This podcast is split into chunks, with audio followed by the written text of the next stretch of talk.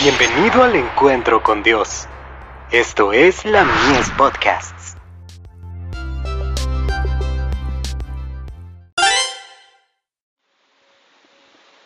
La fe por la cual vivo. Bendiciones para los pobres en espíritu. Bienaventurados los pobres en espíritu, porque de ellos es el reino de los cielos. Mateo 5, verso 3. Todos los que sienten la absoluta pobreza del alma, que saben que en sí mismos no hay nada bueno, pueden hallar justicia y fuerza recurriendo a Jesús. El discurso maestro de Jesucristo. Página 14. Los sacrificios de Dios son el espíritu quebrantado, al corazón contrito y humillado no despreciarás tú, oh Dios. El hombre debe despojarse de sí mismo antes que pueda ser, en el sentido más pleno, creyente en Jesús. Entonces el Señor puede hacer del hombre una nueva criatura. Los nuevos odres pueden contener el nuevo vino. El amor de Cristo animará al creyente con nueva vida. En aquel que mira al autor y consumador de nuestra fe, se manifestará el carácter de Cristo, el deseado de todas las gentes. Página 239.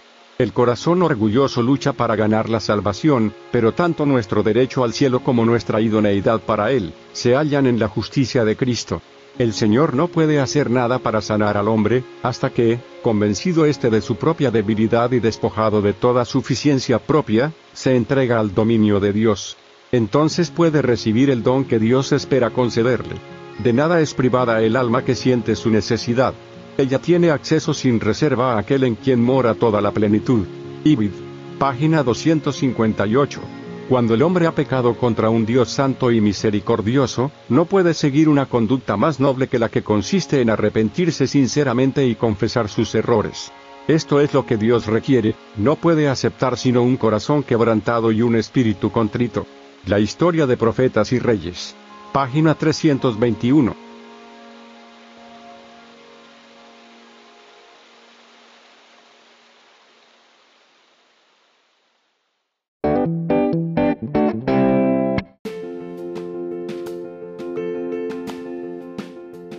Visítanos en www.ministeriolamies.org para más contenido. Dios te bendiga.